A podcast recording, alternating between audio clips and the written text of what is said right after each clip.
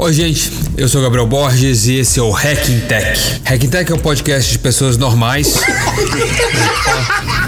em sua maioria amigos e empreendedores, assim como eu, que são gente como a gente, com o propósito de inspirar, impactar e conectar gente através de suas histórias e de suas jornadas. Hacking tem o apoio do Centro de Empreendedorismo do INSPER, Núcleo de Empreendedorismo da USP e FEA Social USP. Hacking é um papo informal e descontraído que acontece geralmente na casa, escritório ou local de trabalho dos convidados, onde falamos de tecnologia, inovação, empreendedorismo e impacto. Bem-vindo ao início dessa jornada, espero que se inspire com a gente.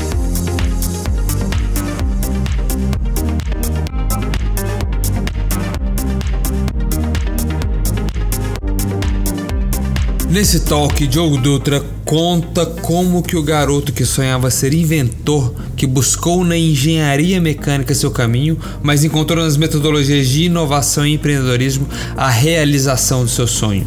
Empreendedor serial, através da aplicação de metodologias de inovação e design, começou com uma consultoria de inovação e hoje vem se consolidando no modelo de venture builder, ou seja, uma empresa que gera outras empresas, desenvolvendo projetos diversos nos setores de agro, saúde, educação e social através da aplicação de inteligência artificial. Diogo aprofunda na tecnologia aplicada na Cromai, sua startup de diagnósticos agrícolas através de reconhecimento de imagem. Falamos sobre a evolução da inteligência artificial, Black Mirror e o aprendizado da utilização de redes sociais. Conheça mais sobre a trajetória, desafios, aprendizados diversos, conceitos de nice to have, must have, startup Não se importe com a minha voz engarrafada, Afinal, o foco é conhecer mais sobre o jogo e principalmente como fazer inovação de impacto dentro de um caos focado. Ao final, Diogo fala um pouco de como se inspira, se conecta e busca causar impacto no caos focado.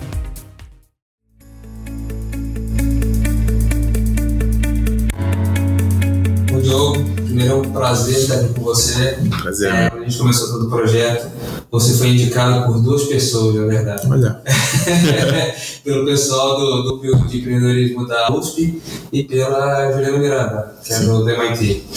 Então, é, primeiramente, obrigado por me receber na sua casa. Como eu te falei, a gente fez uma, uma pesquisa atrás de conhecer um pouquinho o Diogo, é, os projetos que você vem desenvolvendo. Fiquei realmente muito bem impressionado com tudo que eu vi. Mas é você que vai contar isso pra gente. Conta pra gente como que é a sua trajetória, como que você chegou até aqui, o que te trouxe até aqui na verdade, e, e quem é o Diogo como pessoa também. Tá, vamos lá, Gabriel. Obrigado pelo convite. Eu tenho muita, muita felicidade de poder contar a minha história até agora. Acho que ainda tem muito caminho pela frente, como a gente estava falando um pouco antes de começar, mas é, acho que já tem alguma coisa aqui nesse percurso que dá para compartilhar bastante, e, e, contar para as pessoas. Mas, é, assim, eu, geralmente quando eu conto a minha história, tem um episódio que eu gosto de falar é, quando eu era moleque, assim, uns oito anos de idade, é, que minha mãe perguntava assim, pô, o que, que você quer ser quando você crescer? Vai crescer, quando vai ficar mais velho, né? Uhum. E na, na época eu falei, eu quero ser inventor. né? E ela virou para mim e falou, pô, mas não tem essa, essa profissão, né? Eu falei, tá, então o que, que é mais perto? Ela falou, engenheiro. E na época só tinha engenharia mecânica e tal, foi engenheiro mecânico. Eu fiquei com isso na minha cabeça. Conforme eu fui ficando mais velho, eu fui tendo contato um pouco com esse mundo da engenharia e eu descobri uma engenharia nova que era mecatrônica. E isso me cativou, né? Eu acho que era uma questão meio de robótica, isso sempre me, me, me cutucou muito forte, batia no meu âmago. E eu comecei a estudar, fui fazer um curso técnico, fiz um curso técnico de eletrônica, pensando na mecatrônica, então eu fiz antes, fiz uns cursos de desenho técnico no Senai, é, trabalhei com 16 anos numa escola de informática, é, bom, fiz, fiz um, um, processo de preparação, depois entrei pro vestibular, fiz um ano de cursinho, bom, entrei na USP em mecatrônica.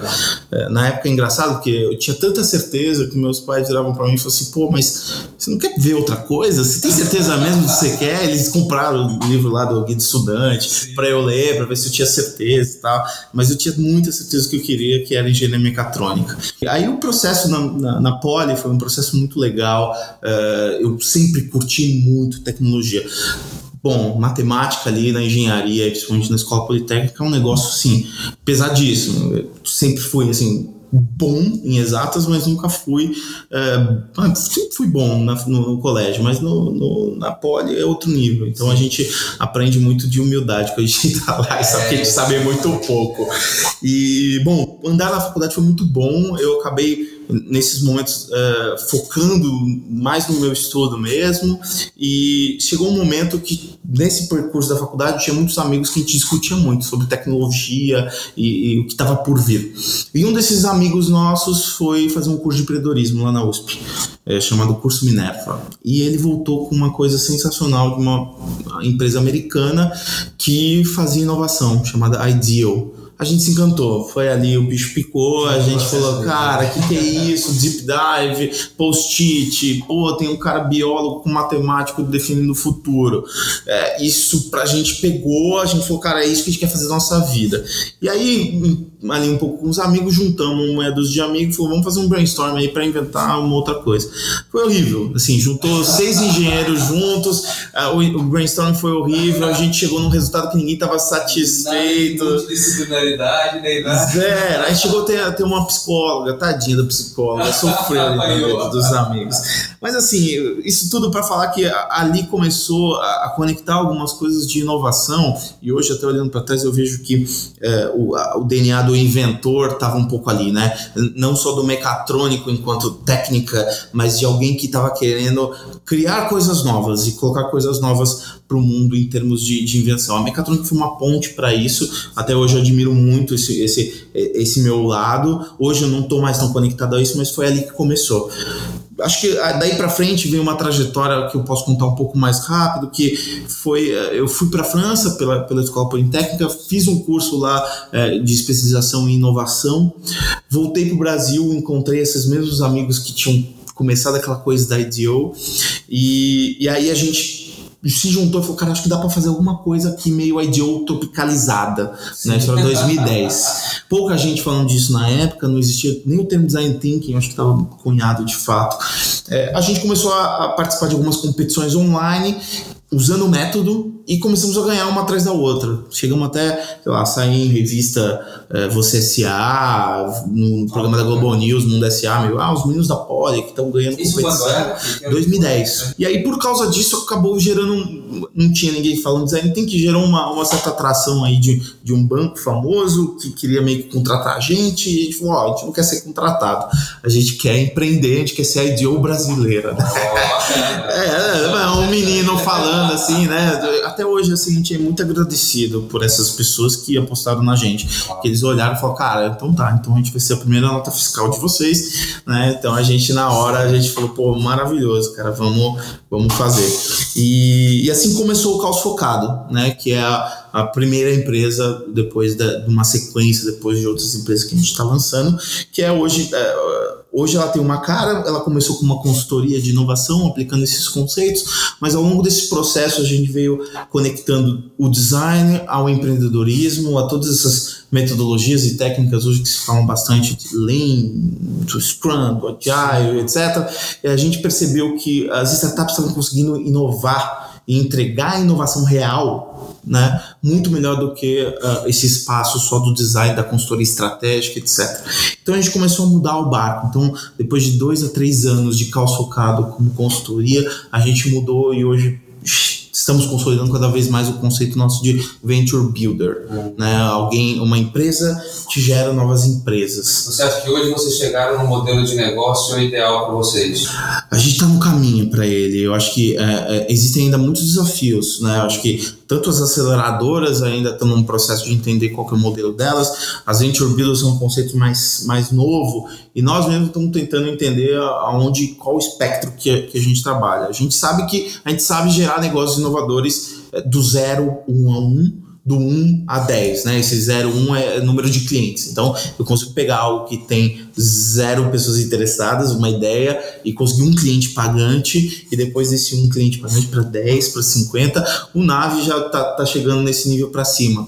Então, é... E isso já vem da trajetória de vocês, né? Porque vocês conseguiram realmente materializar tudo isso, né? Eu acho muito interessante, é, vendo todo, toda a trajetória, vendo tudo que vocês construíram até hoje, é realmente a materialização da inovação, né? Porque ela sai do campo da ideia, vem se, se concretizar. E, e, é isso que vocês estão oferecendo para o mercado também. Né? Gabriel, eu acho que isso foi uma, um questionamento muito forte nosso no início do calçocado. Eu acho que é como a gente pode vender algo que a gente não fez o ciclo completo. Teve até algumas provocações de pessoas, Pô, mas o que vocês fizeram de inovação até o fim para dizer que vocês fazem uma consultoria de inovação?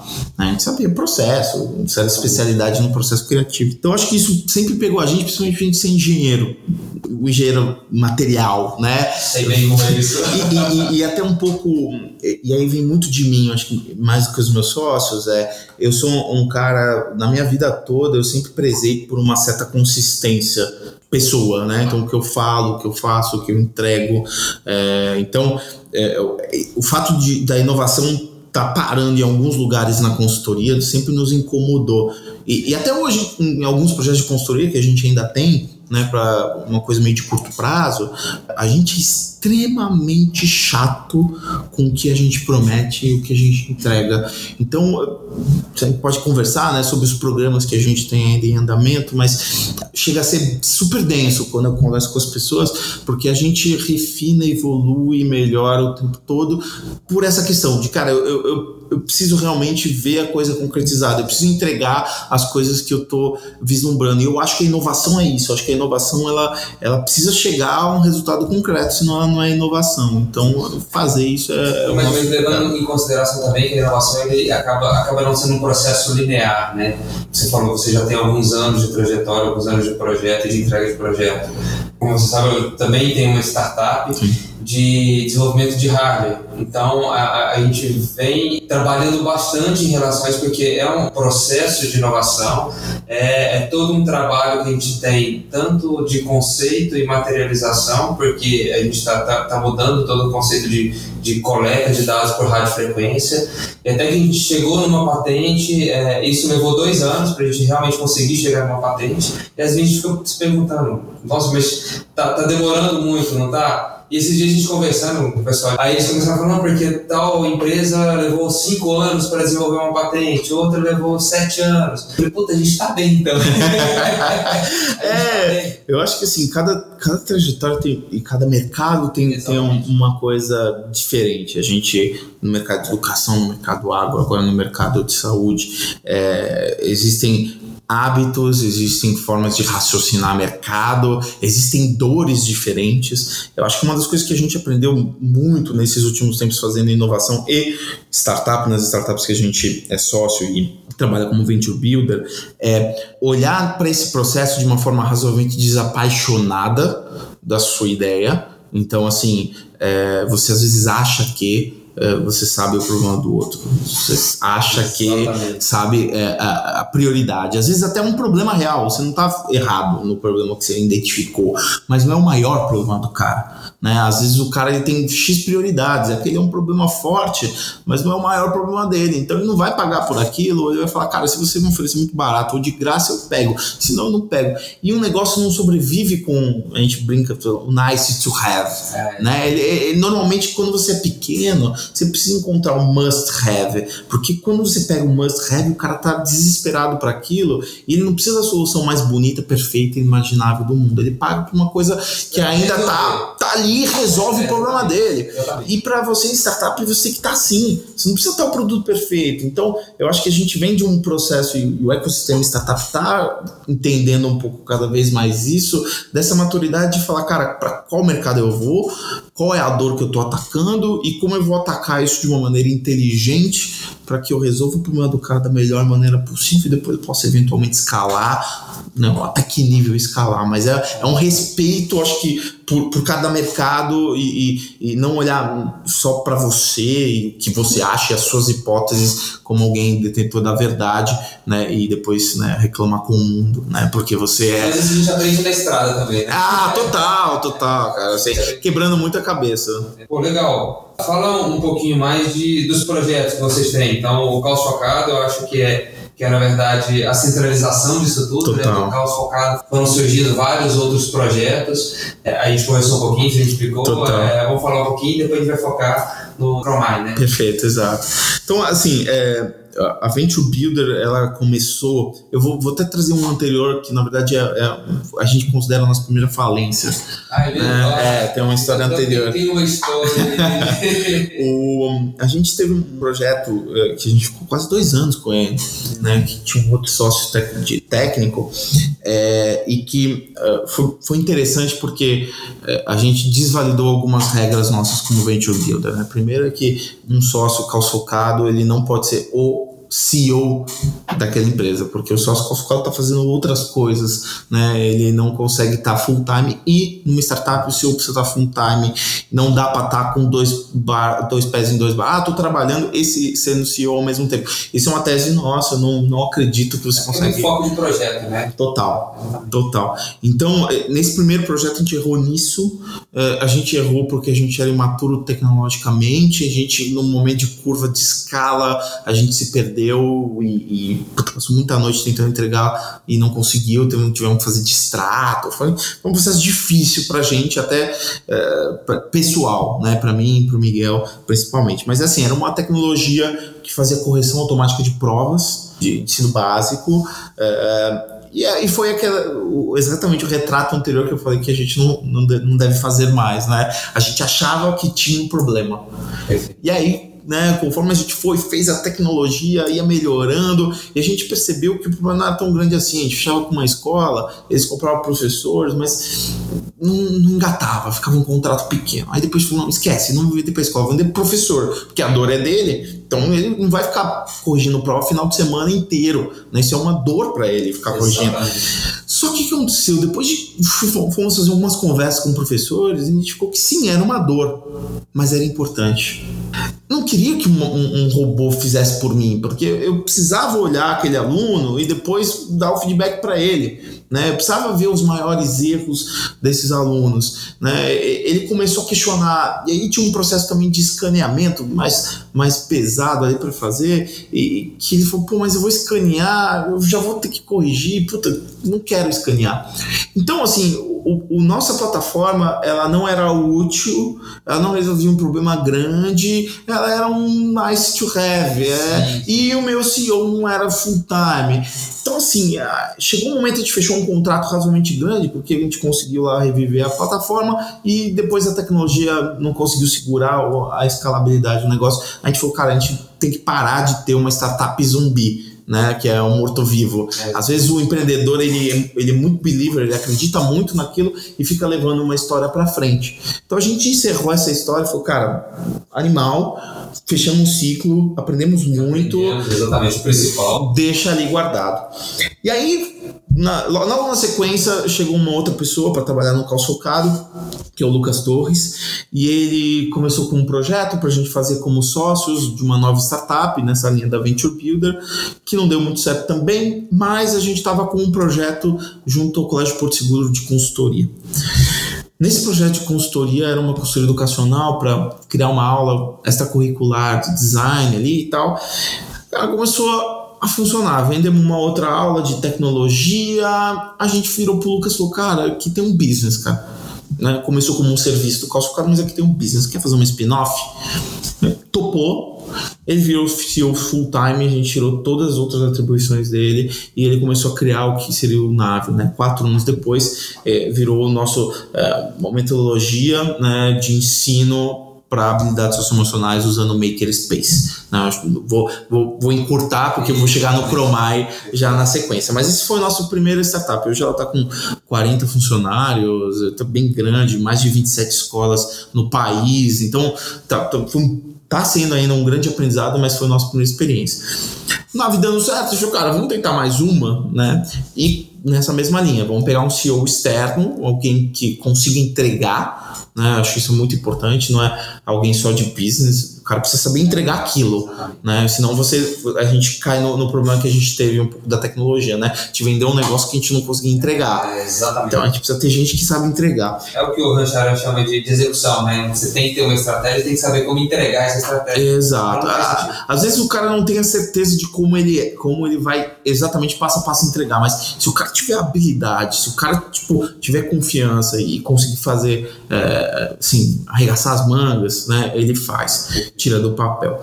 E aí, nessa época, a gente conheceu o Guilherme, conheceu. O Guilherme já estudou com a gente na Poli, era bicho nosso, a gente já tinha visto em outros eventos de empreendedorismo.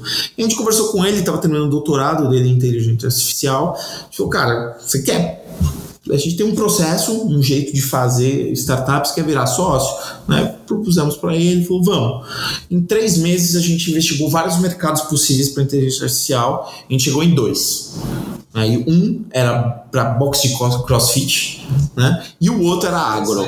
Todo esse processo era baseado no Guilherme, porque ele era o empreendedor-chave.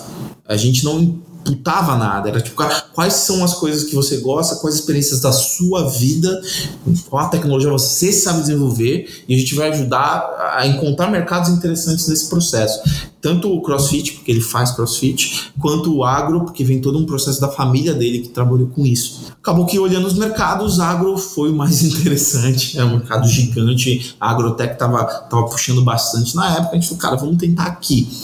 Daí ele trouxe mais uma outra pessoa, que na, na época amigo do pai dele, trabalhou muito tempo no agro, o Marcos, e a gente formou essa união, Cal Chocado, Guilherme e Marcos. O Marcos faz 50 anos, um cara agrônomo, a gente colocou na área comercial, vamos agora vender. Total, totalmente, e um cara que sabia muito de fisiologia de planta.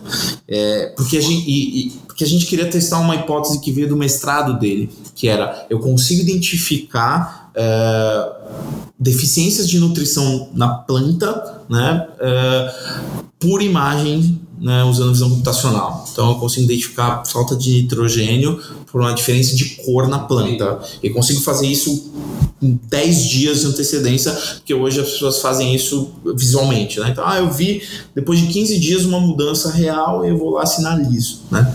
Então começou com isso, o Cromai foi indo, a gente conseguiu um primeiro contrato, depois de seis meses a gente conseguiu mais três grandes contratos, já virou uma equipe que era só o Guilherme, já começamos a contratar mais três programadores, hoje a gente está em 12 pessoas na equipe, com três grandes clientes e, e uma expectativa de crescimento muito grande. O que a Cromai faz hoje? Não faz só identificação é, de, de, de, falta de nutrição. É, a gente diz, é, é uma empresa que faz diagnóstico agrícola através de visão computacional. A gente identifica pragas e doenças, identifica deficiência de nutrição e maturação de fruto. Então, sempre por reconhecimento de imagem. Sim. E aí tem três tipos de input de imagem que a gente pode tirar, ou de drone, mas o drone não é nosso. Então, normalmente tem muita gente que já tem, no caso da cana de açúcar, que é um dos nossos clientes, eles já tem drone e voam e tiram imagem de câmeras normais. A gente pega isso coloca o nosso software desktop, roda as imagens, identifica a erva daninha, assim, em poucos minutos ele já consegue toda a mapa de extensão da fazenda dele, sabe onde tem erva daninha onde não tem, e ele consegue mapear um plano ou manual das pessoas irem lá, ou das máquinas deles de tratar determinada erva daninha em cada momento do, do, do, do canavial ali, né? É, por drone é um input, a gente pode ter um, um dispositivo nosso, um hardware que foi feito pela gente, que vai na barra de trator, é, e aí a gente consegue outros tipos de diagnóstico, porque o drone ele tem uma, um limite de proximidade que você tira da planta, que você consegue você não consegue identificar eventualmente cor, textura e forma para você identificar variações de falta de nutrientes de solo, por exemplo. Você precisa de uma imagem mais próxima para poder fazer esse tipo de, de classificação, de correlação entre, entre os campos. Então você precisa de uma câmera mais perto. Então a gente desenvolveu um hardware que fica na borda dos tratores. Outro input para o nosso sistema. O terceiro input, que é mais pontual e, e, e aí ele fica mais discretizado, é por celular. Então o cara vai lá, tira uma foto de um determinado praga que identificou, faz a marcação no mapa.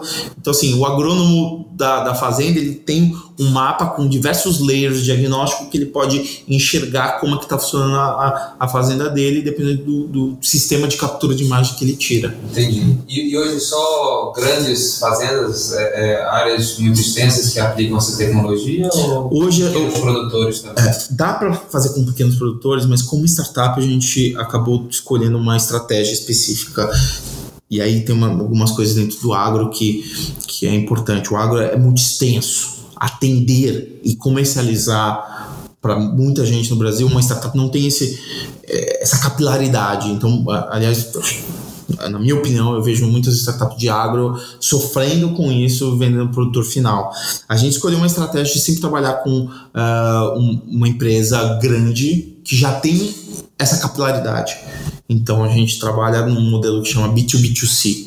Né? Então, uh, ao invés de eu, de eu uh, ter essa capilaridade, eu junto com essa empresa utilizo a infraestrutura de atendimento, de revendedor, de tudo que ela tem para atingir esse consumidor final, mas através dessa empresa. Porque uh, no final a gente toma uma escolha. A escolha é o que, que eu sou bom? Sou bom na tecnologia. Então vamos ficar aqui. Ah, vocês vão para B2C qualquer dia? Talvez. Talvez a gente faça. Porque é um, é um conhecimento que a nossa startup nesse momento não priorizou. Talvez daqui a algum tempo a gente faça isso, mas nesse momento não. A gente conversando sobre isso, a gente vê uma, uma, pegada muito forte aí em produção, né? Esse projeto, hoje ele é um projeto simplesmente comercial ou com um aumento de produção, de grãos, de... Olha, uma coisa que eu me assustei, cara, de verdade, é quando você vê que a capacidade produtiva nossa pode aumentar em duas e até três vezes, dependendo da forma como você trata o pedaço de terra. Né? Então, assim, é, hoje, é, por falta de informação, e até uma certa falta de automação, mas vou falar primeiro só da falta de informação. É, quando você descobre uma praga ou quando você descobre uma deficiência de nutrição em uma área, né? Você está falando de uma área de. Agora eu vou estar errado, né? Eu não tô com o meu agrônomo aqui, eu, eu, posso chutar uma área errada, né? Depois, Marcos, se você estiver ouvindo, depois você me corrige, tá? Eu não vou falar de um hectare, acho que é mais a área dos caras, eu vou falar que é 100, mas eu não, não tenho certeza disso. Mas assim, uma área grande, o cara descobre uma deficiência nutricional. Você vai lá e corrige tudo. Né? Você, você não corrige os, os espaços onde, sei lá, de metro quadrado onde aquela deficiência tem. Estou faltando nitrogênio, eu boto nitrogênio em tudo, uhum. né? E a mesma coisa com, com, com agroquímicos, né? Ou, ou, até defensivos, ou o que que seja. É, você tem uma informação de uma praga, é, é, ela é super pontual. Os terrenos são enormes. Então não dá operacionalmente para o cara ir caçando tudo. Então a nossa tecnologia, a ideia é que a gente consiga fazer isso de uma forma muito mais automatizada e descubra exatamente onde estão os, os, uh, as pragas e você possa botar o defensivo naquele local. Ou você descobrir as deficiências nutricionais e você trabalhar de forma não tão homogênea, heterogênea para as partes, e chegando isso, tratando praga e tratando uh, uh, essa deficiência de sol, você consegue aumentar a produtividade em mais de 50%. Né? Você consegue produzir duas vezes, três vezes mais. E tem estudos disso, de gente que separa uma terra e trata aquele, aquele, aquele metro quadrado, aquele hectarezinho ali com super cuidado. Cara, tem recordes de produção que chegam nessa escala, de três vezes mais do que se produz numa grande escala. Então, assim, é, tanto a falta de informação como a aplicação localizada, é, isso é o futuro e a gente vai conseguir produzir muito mais. Aí eu trago o impacto social, um, em termos de defensivos, né? você não está aplicando em tudo, você está super localizado. Né, em termos de custo, porque também o cara não vai gastar tanto em defensivo, hoje é um custo enorme para o agricultor defensivo, então já, já diminui o custo. E o outro é você aumentar a produtividade agrícola, você está atuando num problema enorme que a FAO, da, da Organização Mundial né, para Alimentação, é, é, cara, a população está crescendo, a gente precisa alimentar né, o, o mundo. Então, assim, no final do dia, aumentar a eficiência da produção é aumentar é, é, essa possibilidade de você entregar mais alimento para o mundo. Então acho é que otimizado do processo. Total, totalmente. Interessante. Pô, bacana, porque assim, vocês estão levando informação e conhecimento para tratar também é, é, de uma forma que eles talvez não teriam possibilidade de é, chegar tão rápido ao resultado para agregar esse valor. É, eu acho que aí eu dou bastante mérito à, à, tecnologia de visão computacional. Acho que ela tem, ela tem impactos enormes em vários outros mercados, mas é incrível o que você consegue fazer é, com o tal do Deep Learning, que é, que é agora é o nível 2 né, da visão computacional. Começou com as redes neurais, agora o Deep Learning. Mas é incrível o que você consegue fazer com bom conhecimento. Aí eu boto crédito com o Guilherme e o resultado que você tem, a precisão que você tem com câmeras. Então, assim, tem, tem gente tentando resolver esse problema com sensores, tem, mas é muito mais caro, é, é menos real time, então tem uma série de coisas que com a câmera ou um drone que voa e passa rasante, ou uma câmera instalada num trator que já faz a operação, você só vai pegando dados constantes disso e depois gerando diagnósticos, né? O futuro pode ser até que a câmera instalada no trator já identifique e já trate ali localmente, né? Hoje não é o nosso foco porque acaba que é, é muita integração, né? Estágios de evolução. exatamente, exatamente. Ah, interessante. Então, é, é, falando em estado da arte, inteligência artificial, vocês já estão é, aplicando no Deep Learning. Qual, qual é a sua visão desse impacto no, no futuro do trabalho? Você acha que isso vai ter um impacto para o pessoal que trabalha em campo? Ou isso só, só agrega valor e só pode proporcionar que as pessoas que estão lá continuem é, trabalhando e desenvolvendo aquele trabalho? Ou vai tirar mais mão de obra do campo? Qual é a sua visão? Olha, é, eu acho que o campo hoje, e falando das grandes produções principalmente, né? Acho que a cultura familiar é um, é um tópico ali tem um outro espaço, mas o, o espaço das grandes produções agrícolas hoje é muito tecnificado. Hoje já as pessoas que estão lá já, já, estão sendo exigidas com uma qualidade técnica. Operar um trator cara é um é, ali é um cockpit assim extremamente complexo né? Os treinamentos ali são complicadíssimos para você operar um trator desse. O, o nível de, de para estar ali trabalhando já já está muito alto. Então a, a nossa tecnologia eu acho que ela não vai alterar nada, né? A gente está fazendo diagnóstico com o Vante e com o celular ou com o dispositivo na barra do trator que está pegando uma informação contínua, é, vamos dizer, real timing, é, que hoje nem se a gente quisesse colocar pessoas para fazer, a gente conseguiria. Né? Então, assim, tem uma pessoa que eventualmente vai lá, hoje no seu processo é manual de descoberta disso, tem alguém que vai lá e faz um, um zigue-zague dentro da, da, da plantação para ver se se descobre algum tipo de, de é, inseto ou algum tipo de praga ali. E ele fica andando em zigue-zague, cara, tipo, encontra alguma coisa. E aí depois passa o pesticida em tudo. Então é um trabalho bem chato, na verdade, assim, um, um trabalho pesado, o cara cansa, tem que ficar contando às vezes inseto que gruda numa, numa armadilha específica. Eu acho que no final do dia a gente torna um espaço mais qualificado de trabalho, uma informação mais útil, é, mais recorrente. Então, é, e, e eu acho que, de novo, o impacto no campo hoje ele não é tão grande, dado que nesses espaços já tem muito, muito agricultor tecnificado, sabe? Sim. Isso já tá, esse é movimento que já vem há algum tempo acontecendo e... É interessante porque você falando isso, lembrando que do meu passado e quando eu, era criança eu ia muito pra fazenda, né? Eu fui criado no interior de Goiás, então meu padrinho tinha fazenda, então a gente ia visitar e andava naquele trator todo aberto, Sim. pulava, pulava, ou seja, e, e agora pouco tempo atrás eu fui numa fazenda, era um trator fechado, com ar-condicionado, sim, sim. mas é isso mesmo. Não, e, e, é, e é, uma, é uma ciência gigante o, o tratamento das plantas, a fisiologia, o cuidado, assim.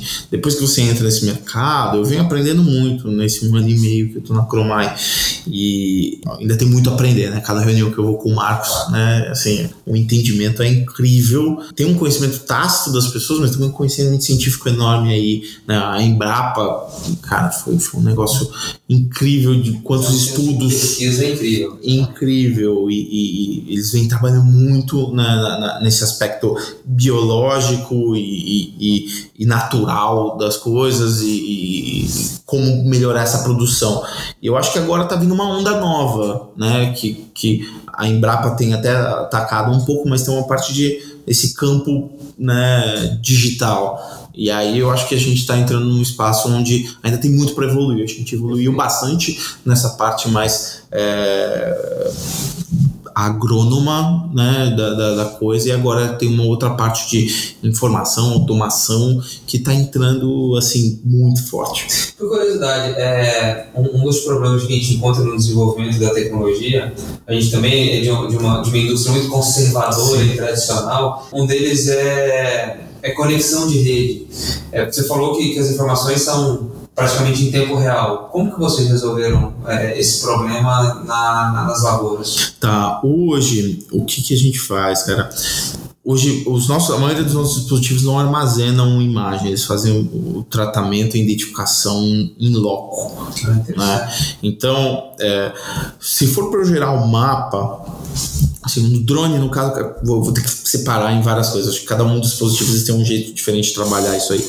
É, mas a gente não usa 3G, a gente não usa uh, Wi-Fi no, no, campo, porque a gente sabe que a infraestrutura uh, ela ainda não está pronta para isso. Então, a gente sempre tenta fazer alguma coisa que trata no próprio dispositivo e depois quando o cara chega num espaço onde tem internet, ele pluga e depois aqueles dados sobem para a nuvem. Né? A gente não precisa enviar para a nuvem para depois uh, voltar. Né? Então, no drone, no caso, o drone ele passa, pega todas as imagens, a gente pega um super arquivo gigante de imagens lá, o GeoTIFF né, da vida, pluga no, no desktop e ele vai ele vai fazer todo o diagnóstico e dar o, o diagnóstico para o agrônomo, que depois vai fazer um plano de tratamento.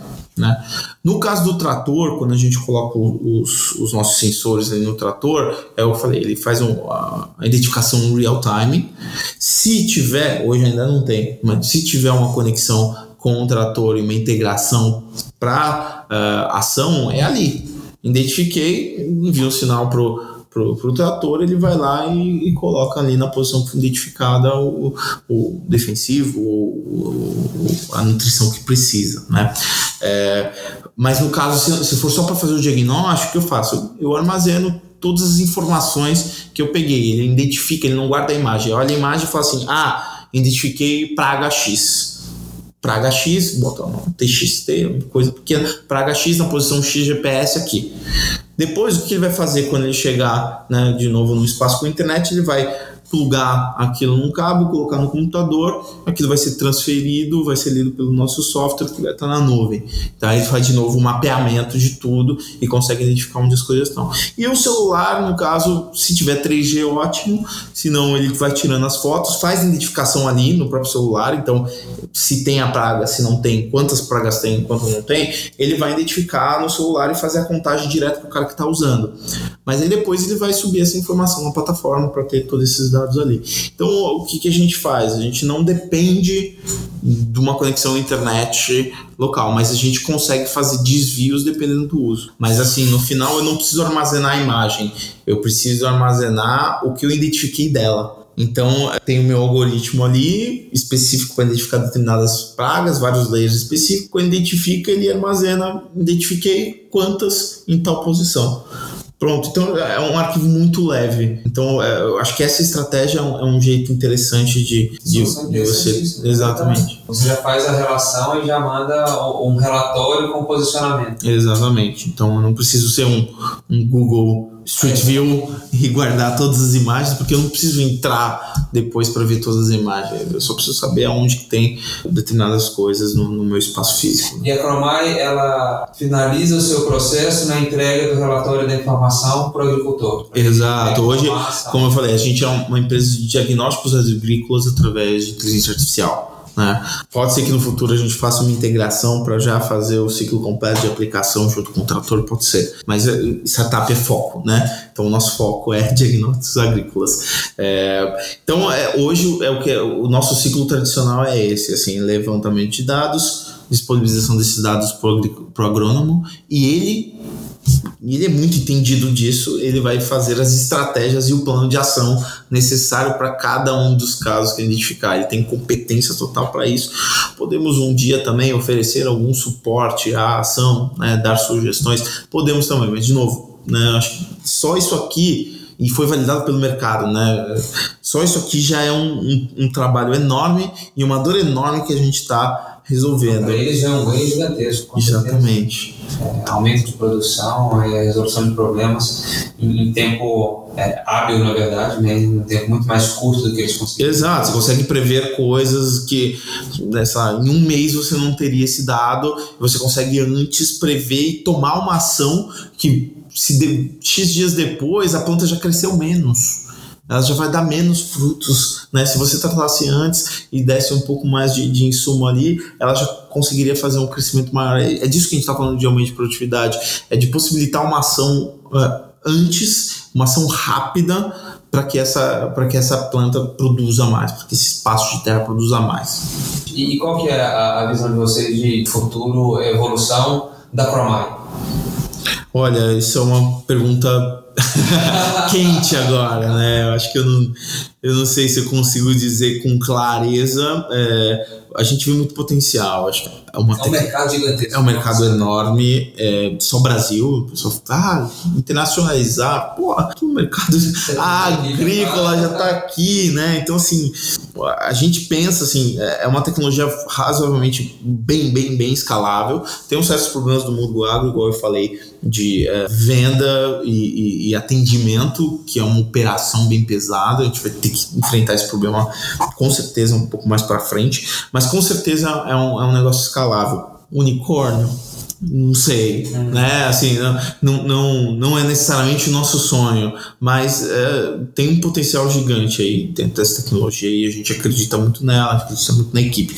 Aí tem um chão aí enorme para percorrer, mas é bem promissor, é bem promissor o que a gente está fazendo. E a visão de futuro que você tem para a inteligência artificial? Que hoje é um assunto que está sendo bastante discutido, pontos positivos, pontos negativos, o que, o que vocês enxergam hoje da, da evolução da tecnologia? Olha, eu, eu sou um cara quando eu enxergo essas coisas de futuro, eu gosto muito, né? Assisto muito desses ficção científica. Eu acho que é muito interessante ah, é Black Mirror e, e, e, coisas e coisas Me desse tipo. Black Mirror. Não, total. Eu, bom, eu sou o inventor que fez mecatrônica, Sim, é óbvio que ia gostar dessas coisas. Faz todo sentido. Né? Mas no final do dia, assim, eu enxergo a tecnologia com uma certa neutralidade. Eu não enxergo a tecnologia como bem ou mal. Eu acho que ela, ela altera os nossos comportamentos. É, ela exacerba determinados comportamentos, mas no final do dia ainda permite um certo controle nosso. O que eu quero dizer com isso?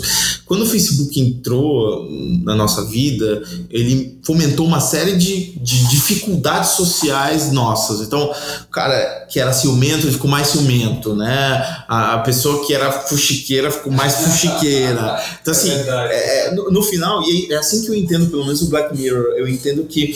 E aí a pessoa tem muita acessibilidade para fazer isso. Não é uma série de tecnologia, é, é uma série é de pessoas. Mais psicológico do que tecnologia. E, e, e para mim é essa amplificação das emoções humanas ali. Eu acho que então a tecnologia ela, ela, ela eventualmente gera essas amplificações. Mas eu acho, por exemplo, hoje, de uma certa forma, a gente foi aprendendo a lidar com redes sociais de algum jeito, né? Talvez agora a gente já tem, tem que aprender como usar o WhatsApp, né? Mas o Facebook, Exatamente. as pessoas já estão sabendo o que eu quero, o que, o que não quero, como eu me posiciono, o que, que faz sentido, o que, que não faz, né? Então, num primeiro momento, o impacto é grande, porque a gente não sabe lidar com. E, e, aos poucos a gente vai entendendo e aquilo vira rotina e vira um meio de se trabalhar. Então eu acho que toda vez que entrar um, sei lá, uma Siri da vida, uma, uma inteligência artificial que conversa com você, é, vão ter bizarrices que vão acontecer e, e, aí a gente vai entender como lidar com isso. Né? Então é, vejo como um futuro muito promissor pela inteligência artificial, por essas coisas que estão surgindo. Acho que o ser humano tem muito a ganhar com isso e, e tem muito a aprender sobre a própria humanidade dele nesse processo. É um aprendizado constante e, e uma adaptação constante. Exato. Acho que é um aprendizado constante, é uma evolução constante. Tem um, coisas distópicas porque é, acaba aflorando essas coisas no, no, ser humano num futuro que, que pode ser muito para baixo. Mas eu, eu já vi outros caras que falam de futuro com tecnologia de uma maneira muito positiva também. Então, é, é eu enxergo que dá para fazer esses dois caminhos. Eu acho que é, tá na mão das pessoas é, lidarem com isso e, e, e, tem uma ética envolvida para aprender. Talvez os nossos sistemas éticos, jurídicos, etc., eles evoluam mais devagar do que a tecnologia, né? E aí vai ter freios, vai ter brigas, né? 99, um Uber versus um sistema legislatório para táxi. Então, assim, a gente vai ter que se adaptar. A tecnologia vai empurrar também todos esses outros sistemas, né? Vai. E aí eu acho que o grande ponto é a adaptação. É, a gente vem de, um, de modelos passados onde a gente estava muito acostumado com a estabilidade. Eu acho que o nosso futuro é, são futuros onde a gente vai ter que lidar com essa instabilidade de maneira saudável. Exato. Né? Então as pessoas hoje ficam muito. Nossa, todo mundo muito ansioso, né? É, sim, mas se você souber lidar com essa ansiedade e, e a gente ainda está aprendendo a lidar com ela né? Diminuir a velocidade e mesmo com todo o barulho que tem, você saber lidar com isso, eu acho que tem, tem, um, tem uma certa é, tranquilidade no meio do caos que você consegue desenvolver. Né? Hoje eu trabalho com isso, eu trabalho com um monte de startup que eu não sei para onde vai dar. Eu podia ser o cara mais ansioso do universo, né? Tenho meus picos de ansiedade, né? Não posso falar que não, mas. Esse empreendedor tem um pouco. Todo tem, mas depois de um certo tempo você começa a entender que fala, puta, cara, tipo, dá para fazer, é. né? Ah, puta, esse é um problema grande, puta, mas dá para resolver amanhã. Eu tenho gente competente do meu lado que vai se juntar comigo e em uma hora de reunião a gente resolve isso. É, essa confiança que você vai gerando depois de ter vivenciado algumas coisas que, que não são estáveis você confia na sua adaptabilidade. Eu acho que essa é a característica humana futuro que a gente tem que desenvolver para lidar nesse mundo. Então, todos esses choques vêm do mundo que está saindo do mundo estável para um mundo não adaptável. A gente precisa aprender a lidar nesse novo mundo e não frear ele. É, esse é um pouco o ponto. Bom, e chegando quase no final, me fala um pouquinho o que você enxerga de legado, tirando todos os seus títulos, é, é o que, você quer deixar para o mundo, o que, o Diogo mesmo quer deixar para o mundo? Ah, essa é pergunta extremamente profunda. Eu acho que eu, talvez a minha resposta, eu até depois ouvindo, eu não sei se vou gostar dela, mas assim, eu vou improvisar alguma coisa, acho que vai vir mais de que emerge aqui do momento e do que a gente está falando. É Olha, eu sempre gostei de desafios, né? Eu sempre fui movido a desafios complexos. Acho que hoje é, essa visão de venture builder, é, ela me, me move, né? Com um desafio de cara, a gente vai conseguir sair, né? Três caras que começaram sem nada, né? Montar uma série de negócios de inovação, de tecnologia, tecnologia de ponta, entregar coisas novas em vários mercados diferentes. É, então, assim, me inspira a trajetória do Lehman enquanto alguém que conseguiu construir uma série de empresas e legados. Me inspira a história do Elon Musk, que está empurrando é, uma mentalidade de coisas super difíceis de serem feitas e, e, e, e colocando é, essa coisa. Tipo, dá para fazer. Se a gente tiver conhecimento, tecnologia, vontade, gente, disposição, a gente faz. Então, eu acho que é,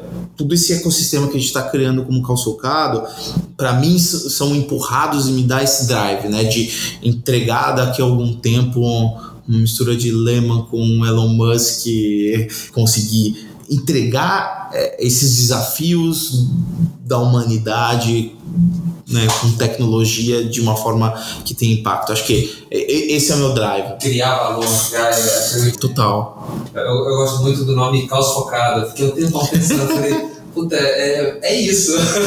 Porque é um caos que você vive como na vida do empreendedor, só que é um caos que você tem que estar focado ali no que você quer entregar, no que você tem que fazer, e é um caos controlado que você consegue fazer tudo isso. E eventualmente você, você é o gerador, né? Assim, depois de um certo tempo na empresa, teve um empreendedor que eu conversei uma vez que ele falou assim: olha, eu sou o cara que às vezes gera instabilidade. Né? Então você entra na empresa, ela tá andando direitinho, você vai jogar uma meta mais difícil de ser alcançada. Exatamente. Uma meta mais ousada. Você tá gerando. Mas como que eu vou dobrar a produtividade? Galera, a gente precisa Né? Como, mas como? Não sei. Vamos criar. Vamos criar junto, cara. Não sei como fazer. Então eu acho que são ciclos. Acho que o empreendedor vive isso muito no começo, mas é, uma empresa inovadora, ela exige esses ciclos de movimento, né? Exato.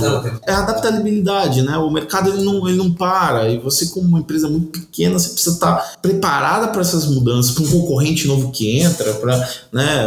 Você lançou a ideia nova, daqui a pouco tem, né? Uma empresa de educação maker, daqui a pouco tem 15 fazendo a mesma coisa que você, né? E como você lida com isso, com uma equipe. Então, é, é, eu acho que o caos focado ele entra nesse ciclo, né? De caos, ordem, que se repete, se desconstrói, se reconstrói e, e, e evolui, né? Então, é, eu acho que tem uma filosofia por trás que a gente quando criou o nome não tinha a menor ideia, mas que faz sentido, faz né? Sentido, faz então... sentido. E outra coisa que eu vi também que faz bastante sentido é a inovação de impacto, né? É, quando, quando vocês escolhem um projeto, vocês decidem entrar de cabeça no projeto, vocês pensam então principalmente no impacto que esse projeto vai causar também? Eu acho que sim, cara. É, eu, mas o que eu posso dizer é que acho que não é racional isso. Ou talvez a gente encontre num processo de busca de um problema real e, e, a nossa vontade, de novo, aí voltando ao começo, de entregar uma coisa que seja consistente, é, acaba nos, nos, nos, encontrando nesse, nessa ideia de impacto. Então, eu, eu diria que acaba sendo natural o encontro com o impacto e não uma vontade prévia racional de fazer isso. Pode ser que seja até implícito as escolhas subjacentes no meio da coisa, porque talvez esteja no meu DNA do Miguel, do, do Lucas, de escolher coisas que a gente entenda que tem relevância. Mas é, hoje, se, se, você perguntar, é um dos critérios que está ali? Não é um critério, mas sai, surge. Mas faz todo sentido com o que você falou lá, do, lá no início, lá do inventor. Sim. É, é, o desafio, né? Na verdade, é, é, eu enxergo muito isso em mim também, porque muitas pessoas, quando eu decidi realmente deixar a carreira executiva e seguir para o empreendedorismo, numa área complexa, é, num setor que é conservador, puta, fui falar com eles de internet das coisas há quatro anos atrás, é, fui falar de machine learning, é, eles olhavam pra minha cara e falaram, puta, você tá ficando doido, isso é muito complexo. Por que, você vai fazer isso? Mas é isso, é a sensação de realmente estar resolvendo algum problema e estar trazendo é, é novidade. É, você tem aquela coisa assim, é o impacto que você traz, mas através de novidade, inovação, tecnologia. Sim. Então tem muita essa linha também. Bom, fala pra gente de que forma que você se conecta com as pessoas e como que as pessoas vão chegar até você. LinkedIn, Facebook, tá. site, enfim. Uh, a forma como eu me conecto, cara, eu. É engraçado, nós como sócios somos muito diferentes, né? Eu e meus sócios, a gente é, tem perfis diferentes. Então não posso dizer que esse é o caos focado, esse é o Diogo. O, o Diogo, ele é um cara ele se conecta muito com o abstrato, com as ideias, né, com os conceitos. Então, é, eu sou um cara que adoro vir gente falar, adoro ir em conferência, adoro co consumir conteúdo interessante na internet, é, adoro ler livros, né? Então, é, eu acho que eu, eu me conecto ou por meio dessas mídias, né? Se eu vou num evento, eu me conecto com pessoas ali, é, ou me conecto sem conhecer a pessoa, porque eu tô lendo o livro dela, ou. É. E no final, assim, é, eu acho que é, é, é, esse, esse, esse é um interesse muito forte. Nem todo mundo, nem todos os meus amigos são assim, tá? Então eu também me conecto de outras formas mais tranquilas, Sim. tomando uma cerveja e tal. Então, é, mas eu acho que tem, tem um um tesão meu aí que quando eu percebo que eu tô hiperconectado com as pessoas, porque eu, eu tô num, num fluxo aqui, a gente tá nisso, né? Está nesse fluxo é, é, bacana. Então, acho que é, quando eu consigo engatar uma conversa desse nível, eu acho que é, eu me conecto 100%. Então, é, eu não sei nem te dizer os meios, eu acho que eles, eles acontecem nessa busca, nessa busca de ler, de, de buscar mídias, né, de, de, conversar com as pessoas. É, isso quando não é prospectivo, né? Prospectivo, é. em termos das empresas, aí é um outro tipo de conexão. É outro processo. Né, é outro processo. Mas assim, quando para as pessoas contactarem hoje, atualmente, eu acho que a plataforma né, mais direta para me alcançar é o LinkedIn. Eu acho que hoje é, em termos de conteúdo, de novo, para o conteúdo, para mim, hoje eu venho consumindo muita coisa ali. Sigo pessoas interessantes, leio coisas que essas pessoas estão publicando, acessando, etc. É, acho que é, formas de chamar a minha atenção é é por esse caminho. E eu tô conectado, assim, nem sempre eu, aceito todo mundo que me, que, que me conecta, mas às vezes eu, pelo menos se, você, se a pessoa não me conhece, pelo menos que mande uma mensagem dizendo o motivo que me encontrou, uh, me faz mais sentido disso e a gente pode começar uma relação por ali pedir um café, sei lá, depende. Mas é, eu não tenho uma regra, um jeito claro. O, face, o LinkedIn, em termos profissionais, em termos das coisas, é o que eu mais uso. O Facebook, o Instagram são mídias minhas pessoais, que eu compartilho com meus amigos, que eu falo das minhas, dos meus hobbies de Sim. música, com, com, com a minha família, com a minha namorada. Então é, é um outro meio de conexão, né? Muito mais pessoal. É, eu também hoje eu acabo é, me conectando mais via LinkedIn. É, Facebook eu acho que foi. As pessoas começaram a aprender a lidar com aquilo ali, então até que elas aprenderam a lidar com aquilo ali, já estava de saco cheio. era muito textão, como se diz, era muita coisa, então é, Facebook é, é, muito pouco. Eu gosto bastante e que eu aprendi a usar, principalmente nessa trajetória fora, é Twitter. Sim. Então é, é uma mídia hoje que, que eu acho que faz bastante. Eu tenho bons, bons, bons amigos que estão com o Twitter, é, que falam bastante. Eu, eu confesso que eu ainda não fui. Eu tenho uma conta antigaça, mas aí eu precisava reativar e reconsumir conteúdo por lá. Mas me interessa, porque são pessoas que eu admiro, que eu sei que são, são bem legais, então assim, me, me dá vontade. É um dia eu sentar, fazer isso e começar a usar de novo. Calço Focado está aberto para desenvolver nossos projetos? Sim, não. é, sim. Explica. É, o sim é porque é, a gente provavelmente ano que vem a gente vai começar algumas outras coisas novas. O não é porque daqui até o final do ano não, não tem tempo hábil, a gente não tem braço suficiente para isso. Então, é, por hora, bom, conversar com pessoas, entender vontades, Sim, faz total do sentido. É, mas aí é, acontecer algo de fato e, e, lançar novas oportunidades só o ano que vem mesmo. É, tem que ter coerência também. O negócio falou, tem que entregar realmente o que está na linha de produção aí e, e, depois assumir outras. É, eu acho que tem um, tem um conceito aí que a gente fala muito é de qualidade, não necessariamente quantidade, né? A gente vê nos outros modelos de trabalho, lá aceleradoras, é, puta, põe 50 se uma der certo, tô feliz. A gente não tá interessado nesse modelo, a gente tá interessado no modelo, gente entra de cabeça, faz junto acontecer e faz dar certo. Pivotar? Vai pivotar, vai dar errado? Vai dar errado. A gente vai virar e vai fazer dar certo. Então, a nossa energia é, é para fazer os negócios darem certo e a gente acha que tem um limite de tempo dos sócios para poder fazer isso. Então, cada um conseguir duas, três a gente está nesse processo de entender qual é o limite humano que a gente consegue dedicar um tempo necessário para aquela empresa crescer. Então esse é o processo que a gente está. O ano que vem a gente vai abrir provavelmente para mais duas, duas oportunidades novas. Bacana, excelente. Muito obrigado por receber nessa casa. Muito bom falar com você. Ah, eu que agradeço. É um prazer. Espero ter conseguido aí passar a história, isso tudo. Meu percurso até agora, como eu falei, ainda tem uma longa jornada pela frente, mas o que eu puder nesse momento já contribuir, eu já fico muito feliz. já foi muito lindo até agora, vai ser melhor ainda para frente.